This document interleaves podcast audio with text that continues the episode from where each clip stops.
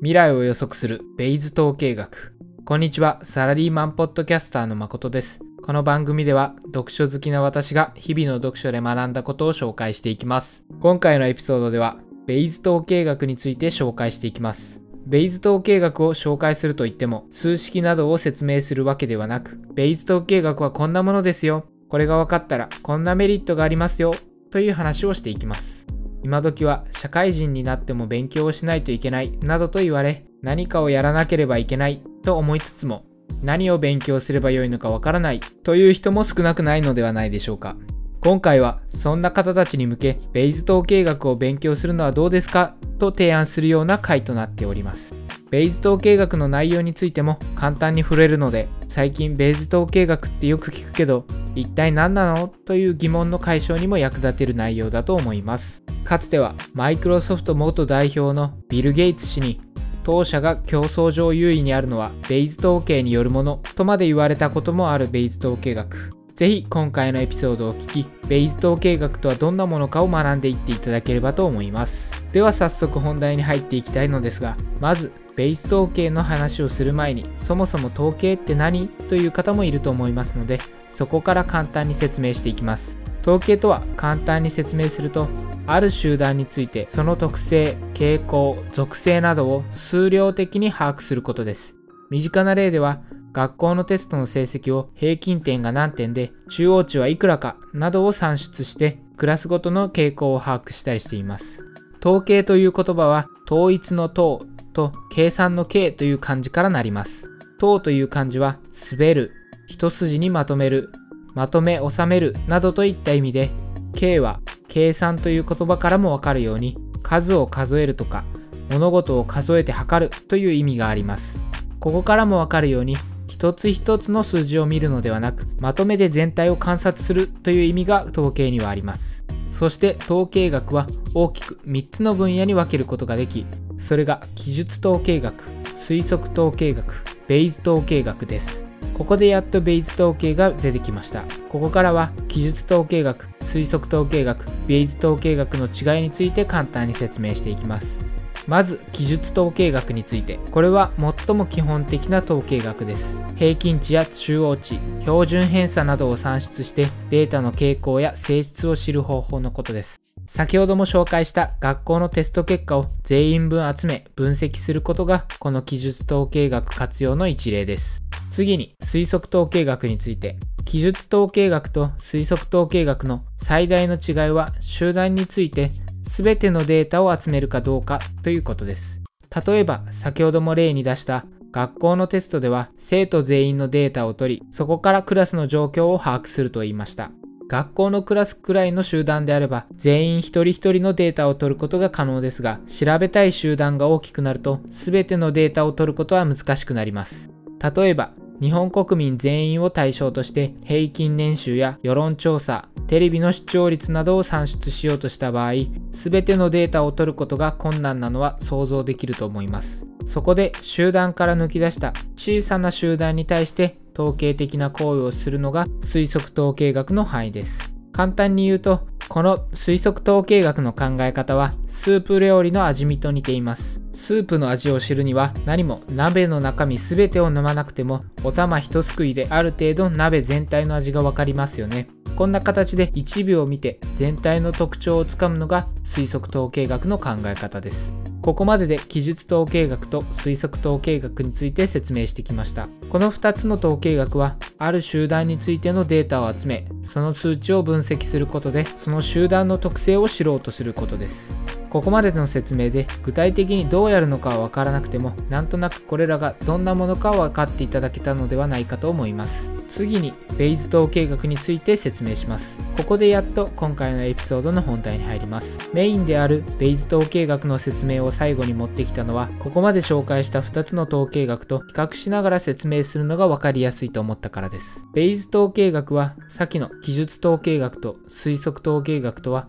考え方が全く異なります。先ほども言いましたが、記述統計学と推測統計学は、ある集団についてのデータを集め、その数値を分析することで、その集団の特性をつかむことで、つまり集団について過去、または現在の姿を知る行為でした。一方、ベイズ統計学は過去のデータを使って今後何がどれくらいの確率で起きるかを推測します。それゆえにベイズ統計学は未来を予測する統計学などと言われたりします。ベイズ統計学の代表的な応用例の一つには機械学習があります。これをイメージするとベイズ統計学がどんなものなのかをなんとなくつかめると思います。イメージとしては次のようなものです。データが少ないうちでも一応未来の可能性についてこうなる確率は何パーセントはたまた違った結果になる確率は何パーセントなどと予想できるものの精度は低いです。しかしデータをどんどん蓄積していくとその予測の精度が上がっていくというようなものです。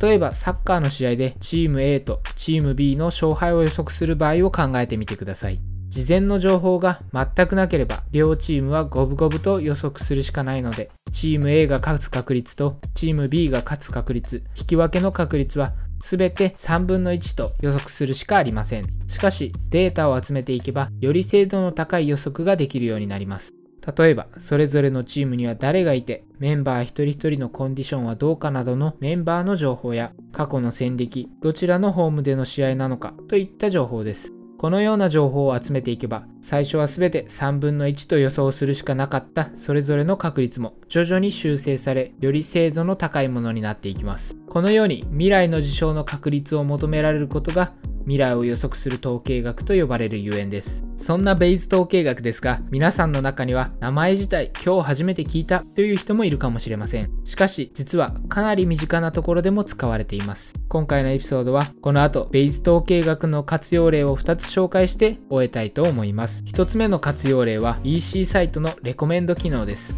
Amazon や楽天などの EC サイトではおすすめの商品が表示されたりしますよね。これもベイズ統計を使いおすすめする商品が決められています。この原理としては次のようなものです。まずは私たち自身の商品の購入履歴や閲覧履歴、はたまた登録している年代や性別などから私たち自身のプロファイルが作られていきます。それとは別で EC サイト側はそれぞれの商品がどんな人に買われているか、その商品を買った人が他にどんなものを買っているかなどのデータを蓄積しています。このような販売データと私たちのプロファイルを照らし合わせおすすめの商品が紹介されています。このおすすめの商品の提案は私たちのデータが少ない状態でも一応提案することは可能ですが EC サイトを使い続け私たち自身のデータが集まるほど精度の良い提案がされるようになっていくという点でベイズ統計の特徴が見て取れます。また、実体験からもわかると思いますが、おすすめの商品が絶対に気に入るものとは限りません。先ほど、ベイズ統計学は未来を予測する統計学と言いましたが、100%正しい未来を示してくれるわけではありません。あくまで過去のデータから見ると、あなたがこの商品を気に入る可能性は高いですよと言っているだけです。以上が1つ目の活用例のレコメンド機能の紹介でした。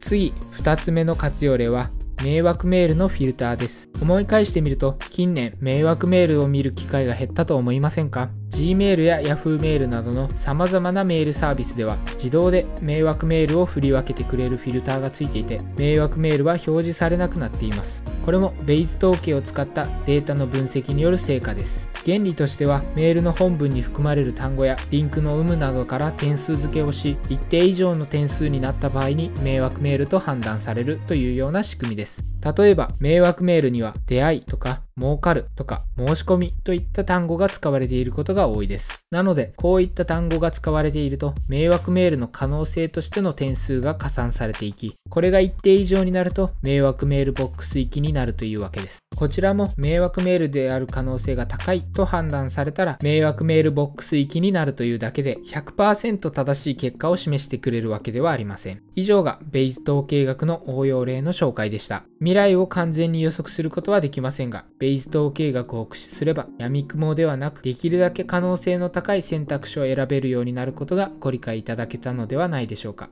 今回のエピソードの内容は以上です。ベイズ統計は非常に便利なものではありますが、全ての人に役立つものとまではいきません。今回のエピソードの内容から学んだらご自身で活かせそうだなと気づきがあった人は、ぜひご自身でより深く学んでいただければと思います。また、ご自身で活用はできなさそうと思った方でも、身近に使われているものでもあるので、教養として学んでおくというのも良いと思います。ベイズ統計学についてのおすすめの参考書を概要欄に載せておきましたので、ぜひ参考にしてみてください。その中でも、完全読集ベイズ統計学入門は非常に理解しやすいのでおすすめです。予備知識が全くない人がなんとなくベイズ統計学ってこんなもんなんだなと理解したい時には最適だと思います。私は理系出身なので文系の人の気持ちはわからない部分もありますが文系の方でも困難なく読めるレベルだと思います。理系の方であれば数学書というよりかは読み物的な感じでスラスラと読み進めていただけるような内容だと思います。それでは今回も最後まで聞いていただきありがとうございます。このエピソードが役に立ったと思ったら Twitter などで拡散していただけると嬉しいです。またご意見ご感想がある場合は概要欄にリンクが貼ってあるハテナブログまでお願いします。ではまた次のエピソードでお会いしましょう。